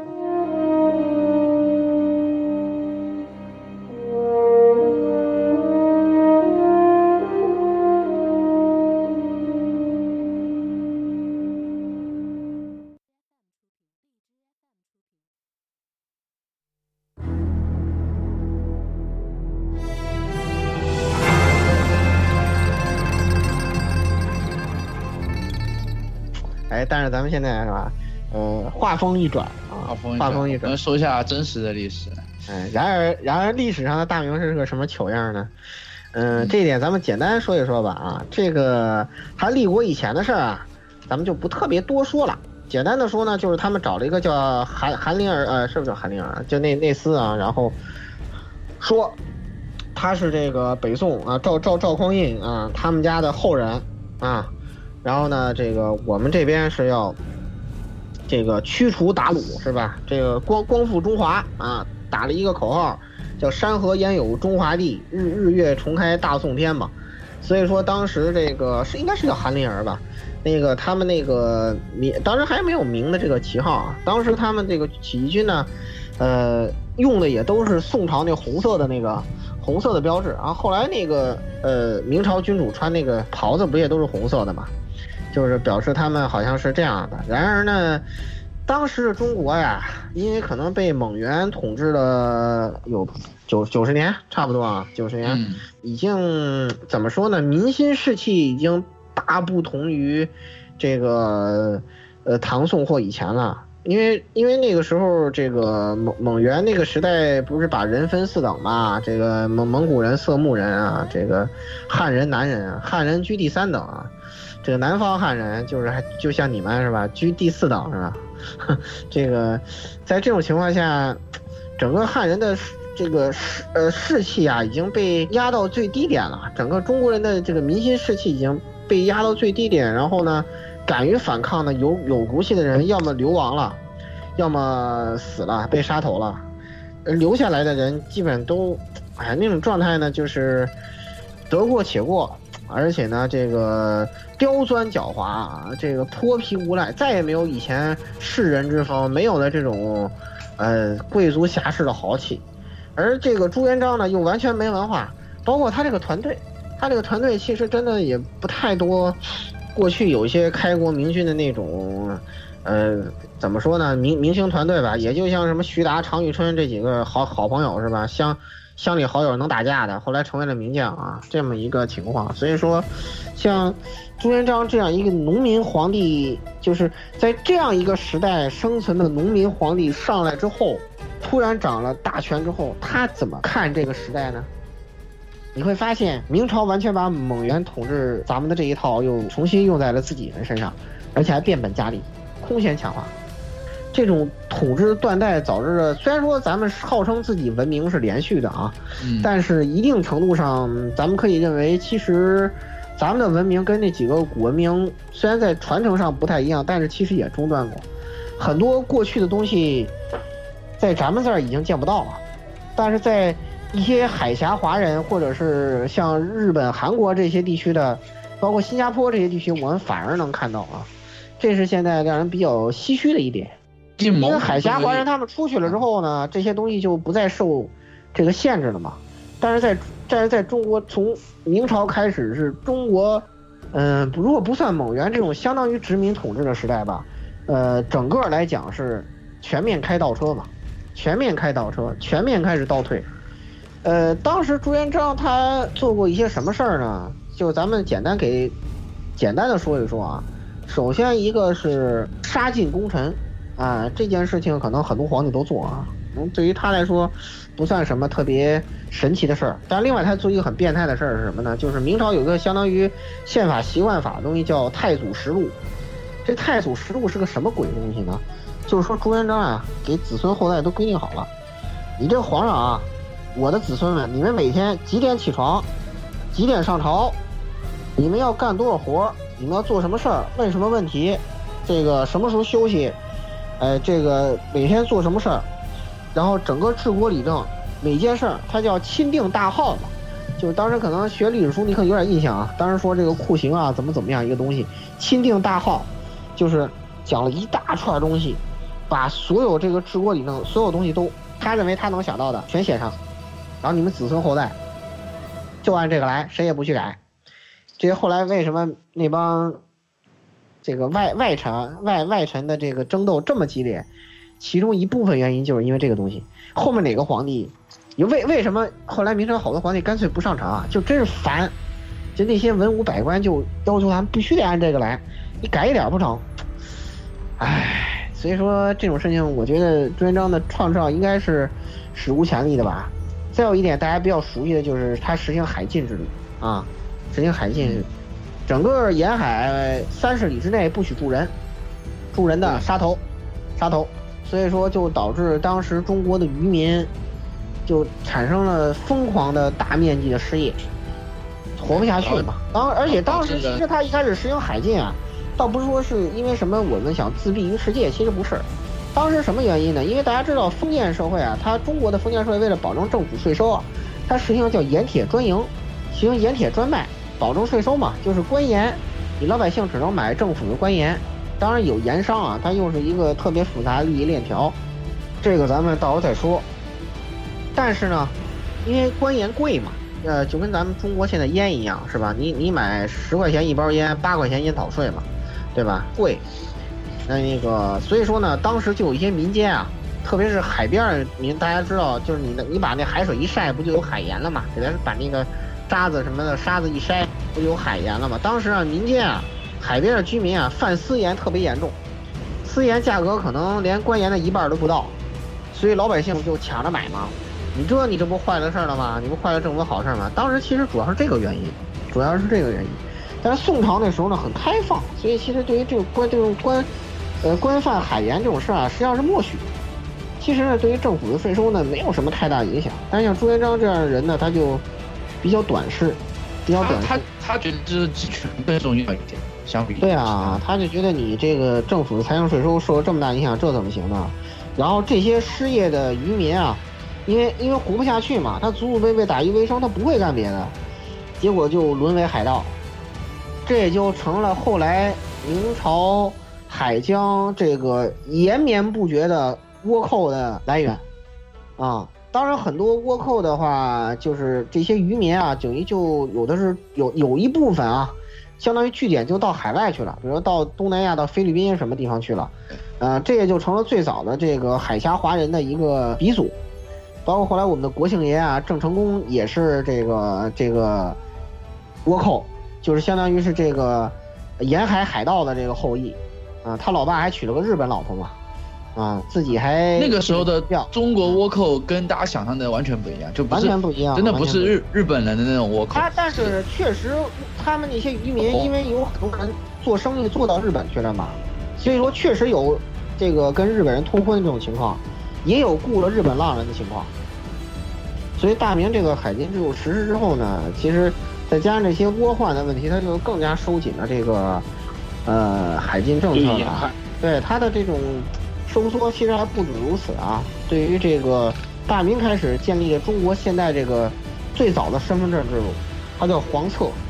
这个黄册呢，比比现在身份证要要变态多啊！它类似一个，对于全国每个老百姓实行特务统治的这么一个极其恐怖的东西。就你打开黄册会写着，比如说你啊某某某什么时候出生，然后比如什么时候进的私塾，然后什么时候那个结的婚，什么时候盖的房，那比如搬家了去哪儿了，全部都要写上，非常可怕的一个东西。因为那时候他开始实行保甲制度嘛，然后就层层监视，然后呢这个逐级上报，非常可怕的一个东西。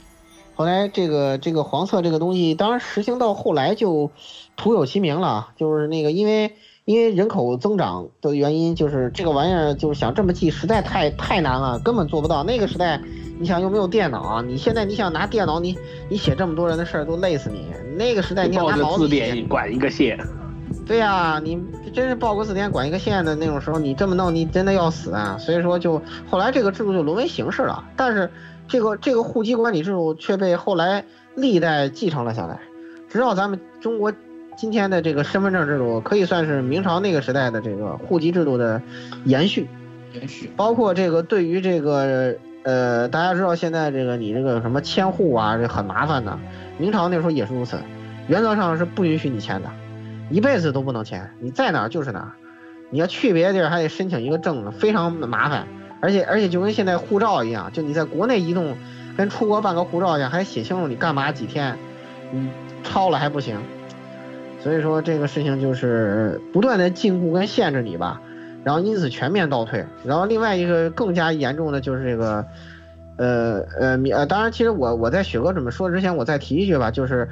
他开始开历史的倒车啊，恢复了这个殉葬制度，恢复了肉刑，但后来又被废除了啊。就是在那个朱元璋这个时代，洪武大帝的时代，恢复了全面开历史的倒车，然后，呃，更加那什么一点，就是刚才说的是开始全面实行特务统治。这就更加令人发指了，是吧？来，雪哥，你来讲一讲这个他的这个严格啊，明朝设锦衣卫这个事情啊。对，就是大家都知道，就是明朝啊，就是有两个武侠小说也好，是什么演艺电视也好，里面特别出名的两个机构，一个是锦衣卫，一个一个是这个东厂，就是这个所谓合称这个厂卫特务机关。呃，在当时呢，也是留下了一个称称呼，就是说朝廷鹰犬。咱们今天还在用这个鹰犬这个词，但其实这个是当时的那个古人对这个锦衣卫跟东东西厂这这两个机构的这个合称。锦衣卫是皇上的鹰，然后东西厂是皇上的狗。啊，对。然后这锦衣卫呢，最最早是就是朱元璋本人设立的，一开始是一个本人设立的，一开始是类似于一个那个皇宫卫戍部队就的一个小分队，就专门是皇帝身边的一些那个贴身侍卫这样一个组成。所以大家也看最近也有一个电影《绣春刀》那个第二部，大家可以看出来锦衣卫那个穿着非常华丽。然后各种各样那个皇家的纹饰，就是以示他们跟皇帝非常亲近。嗯，但是一开始作为一个贴身侍卫，然后逐渐因为朱元璋本人生性多疑，他对那个大臣监视非常严密，呃，就出现了一些 很奇葩的事情，就比如说那个，呃，当时有一位大臣家里头天开了宴会，然后第二天上朝的时候，朱元璋就问他，你昨天开宴会的时候是不是谁在哪儿坐着呀？上了哪几盘菜呀？然后哪个是左边第三个侍女打了个喷嚏之类的这种。对，就是这样的这样的事情，然后就是让基本上朝野上下人心惶惶，没有人敢私底下什么妄议朝政啊，对那个皇上说不敬的话。就朱元璋是用这种类似于秘密警察，其实大家想一下，就是那个 对那个纳粹德国时候那盖世太保，就大概是一个意思。对，就是这样。呃对，就是锦衣卫就是起这么一个呃，就是皇帝个人专属的一个情报机构和一个呃那个可以独断抓人的一个执法机构。呃，然后在那个呃呃明明成祖朱棣即即位之后呢，又设本来他就觉得锦衣卫权力太大了。对，本来是这个专门为他爹服务的这个机构，他觉得他控制不了，觉得可能这个锦衣卫对他来说是一威胁。然后，但是他是比较宠幸宦官，结果又扶植了一个东厂出来。这个东厂全名东集市场，是这个也是一个特权是监察机构，它也是一个秘密警察机关。呃，他跟他的基本职能呢跟这个锦衣卫差不多，但是他那个呃还有一个其他的历史意义在，就是锦衣卫呢大致相当于一个监察机关，然后他的这个呃呃武力跟执法的这么一个呃职能比较突出，但是东厂呢是呃目前的大家比较承认的是世界历史上最早的国家特务情报机关，然后那个呃东厂大致相当于。就是什么 CIA 啊，什么克格勃这这种类型的组织，他当时的这个情情报覆盖范围之广，就是基本上从那个呃从那个明朝首都呃北京，然后一直往外辐射到那个所有附庸国，直到朝鲜半岛，甚至到日本，都有东厂的分支机构。基本上只要明朝知道的地方，就一定有东厂的眼线在。然后这也是那个呃明成祖个人，他觉得就是一个对于全国各地所有情报的掌握的一个那什么一一个举动，但是这样呢，在他本朝的这个积极作用是发挥到最大，包括锦衣卫在那个太祖一朝也是发现了许多叛乱呀，也导致杀了很多功臣这些事情，然后东厂也是在那个成祖一朝。发现发发现了很多对国家不利的事情，也有了一些积极的这种作用，但是这种事情往往都是还是负面跟消极的作用。对，刚开始可能会有一有那么一丁点儿的好处，但之后这种恐怖统治、秘密警察、特务机关这种大家一听权力不受制约、不受限制，而且他听命于宦官，就直接导致了明朝是有史以来中国封建统治上啊，其实也不能叫封建，就就就就说封建吧。呃，封建统治时代这个阉党祸乱最严重的一个时代，其重要原因就是司礼跟掌印太监一个管西厂，一个管东厂嘛。太监有实权，可以随意这个侮辱外外廷的这个大臣，然后呢，他可以随便掌控皇上的决议。因为后来皇上被那些那些党争的就被被一些东林党烦的不行，他干脆不上朝嘛。这个皇上圣旨都太监传。但有时候皇上根本懒得管，有时候太监问一句，皇上就说你你高兴，你你你想怎么办怎么办吧，就这么一句话。然后所以说司礼掌印太监他们自己就可以写圣旨，俨然就是皇帝，就导致了明朝阉党祸乱之严重。从早的刘刘瑾、严嵩到后来的这个魏忠贤，啊名气大一点，就是一直绵延不绝，直接导致了这个整个明朝的这个朝野乌烟瘴气。所以说，哎，而且这个这一点跟这个太祖朱元璋不相信外臣啊，因为他是个农民嘛，他就这他们就是老百姓那种心态，觉得到现在很多网友还是这样，觉得当官的都是坏蛋，你们都是混蛋，对吧？我我我爱我的国家，但是我讨厌腐败的官员，就是就朱元璋完全就是这种想法，所以说他第一点给官员的工资定的极低，第二点就是对他们极端不信任。但是极端信任太监，他们觉得太监是自己人，因为他是管后宫的嘛。明朝的组织认为太监是自己人，然后非常相信这一点。清朝还是吸取了他的教训的。整个清朝一代对太监掌权这件事儿管得极其之严，呃，也是吸取明朝亡国的教训，可以这么说。整个场外特务的这种呃不良记录吧，可以说是，呃，整个在整个这个时代就是。呃，不绝不绝于耳啊！这个刚才我给大家举的几个例子啊，包括刚才雪哥说的东西厂这种事情，整个它恶化之后就变成太监谋利的工具，所有人都得为太监侍从，因为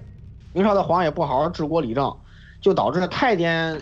就是事实上的皇帝，所以说就哎，基本上在历史上明朝极少数时代，除了比如像啊崇祯这种比较勤政的皇帝。呃，像这个张居正这种比较有有有比较强势的大臣是吧？这个内内阁首辅，这这种比较强势的大臣之外，基本上阉党是一直占优势，这直接导致了整个明朝这个这个时代政治昏庸跟腐败。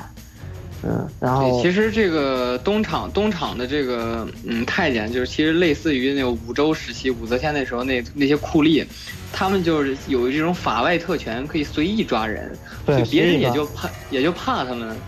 然后就形成一个寻租，对，权力寻租的这么一个利益链条，它由这个这个厂卫的特权就衍生出了政治的特权，再加上刚才我说的，它掌印嘛，司礼掌印，然后实际上垄断了一切特权。这样的话就凌驾于外朝廷臣之上，就成为这个明朝整个这个国家这个祸乱的根源吧。然后最后，呃，关于那那那个袁崇焕的事儿，我们就不太多说了。最后表一表明粉啊，这个其实我们一般我台从来不带节奏，但是呢，这个就是很多人对于明朝的错误认识源于那个呃那本书，就是明朝那些事儿。小说，哎呀，那些事儿这本书吧，我只能说他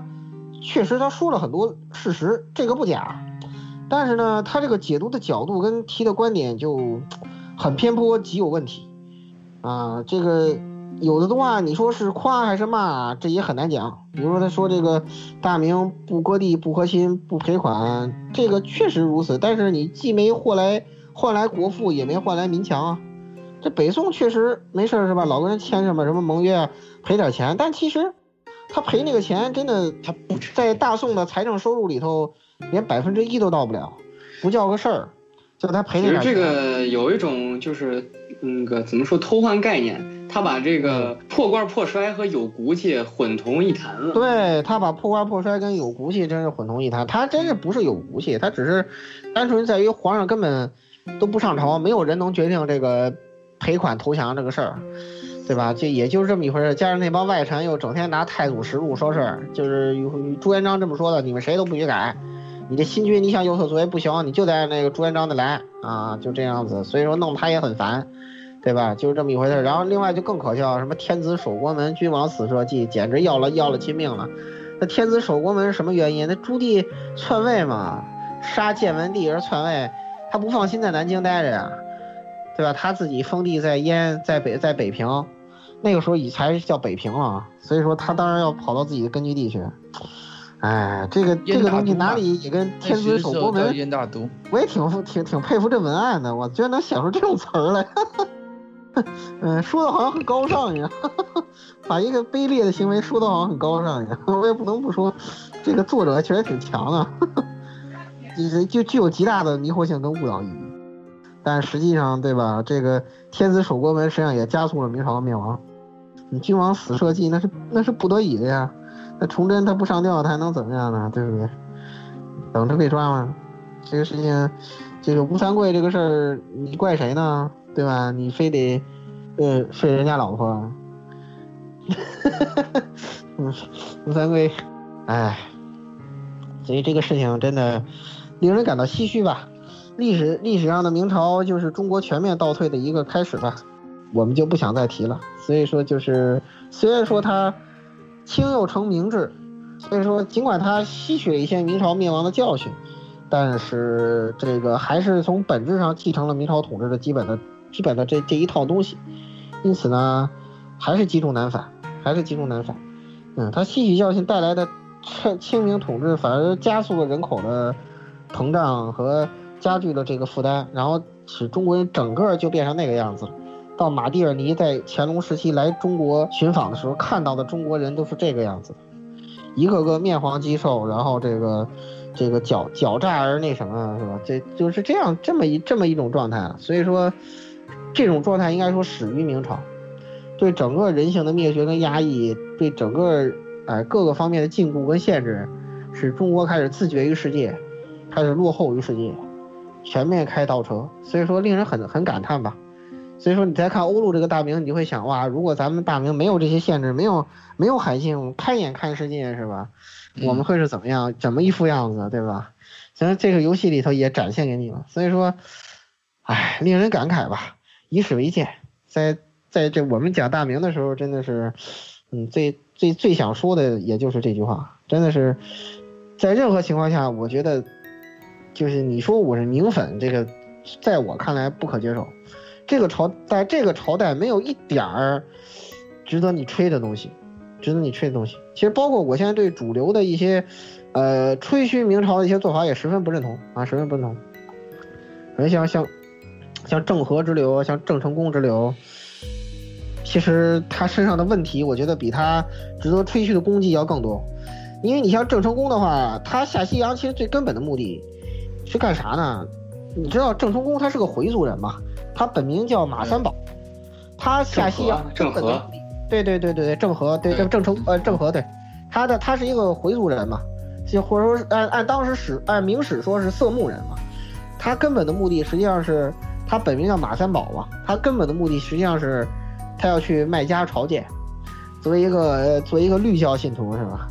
嗯，作为一个逊尼派的信徒，他根本的目的是去圣地朝见，这才是他下西洋最最最根本的这个要求。最后跟朱棣这个宣扬天朝教化这种政治目的可能不谋而合，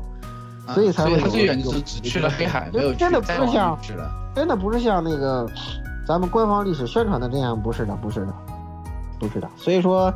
嗯，咱们说官方历史可能对这种东西一些可能出于咱们的某些需要，然后对历史做一些有有有角度的吧，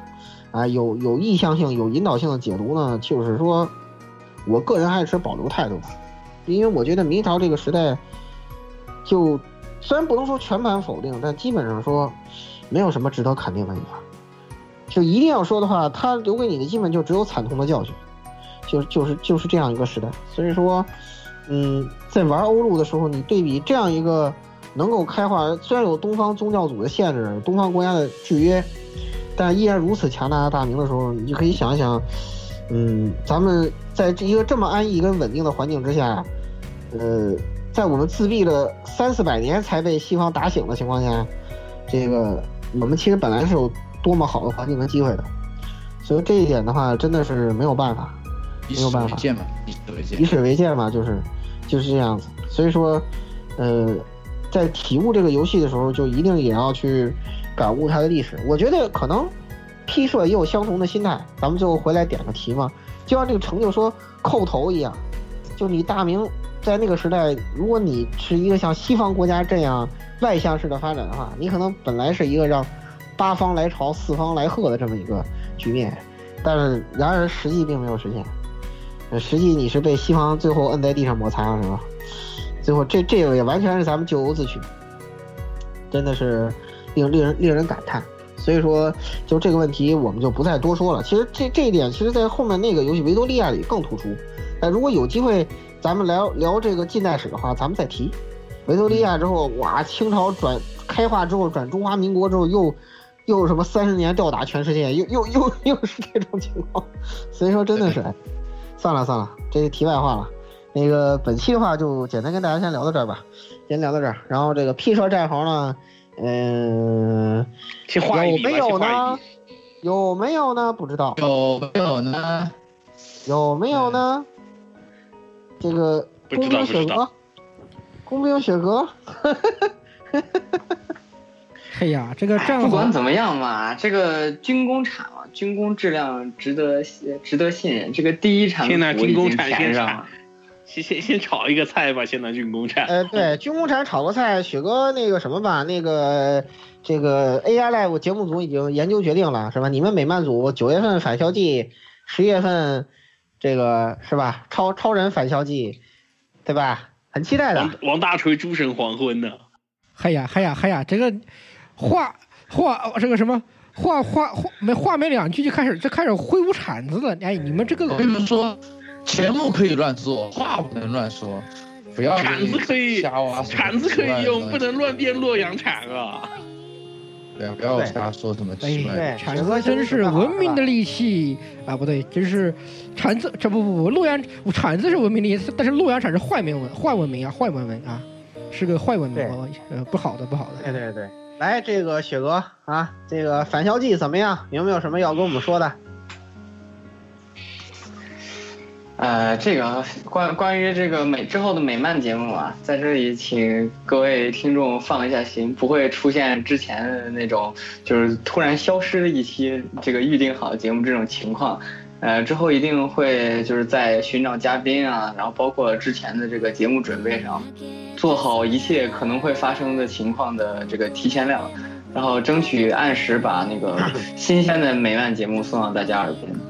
体怎么听起来塔，像是个薛哥 flag 呢？体塔，薛哥 flag，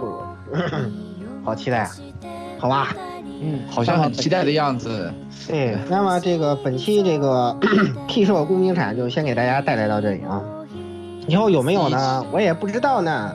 对，希希望大家就是能够能够来我们那个 QQ 群，对吧？然后还有这个在各大平台上留言，就是我们这一期节目有什么要改进的，有什么想要听的内容，都可以跟我们说，对，我们会随时改进。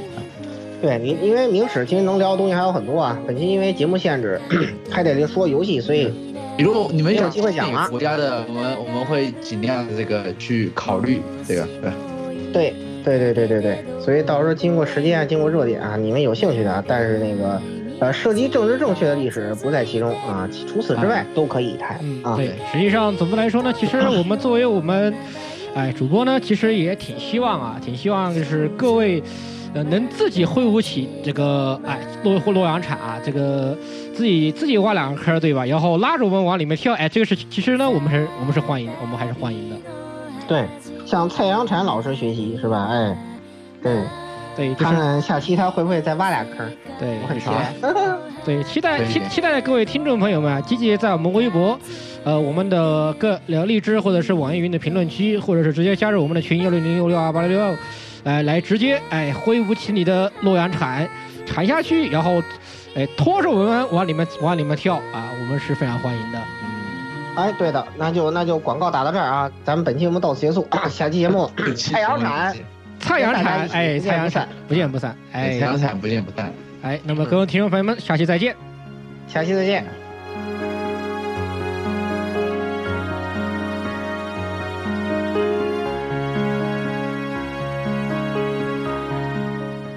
欢迎各位收听本期节目，请各位听众老爷在评论区留下您宝贵的意见。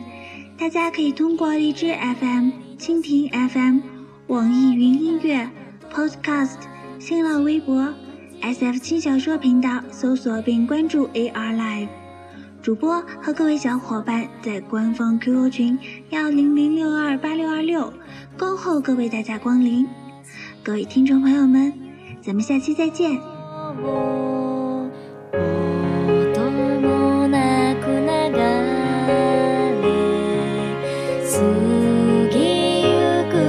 界。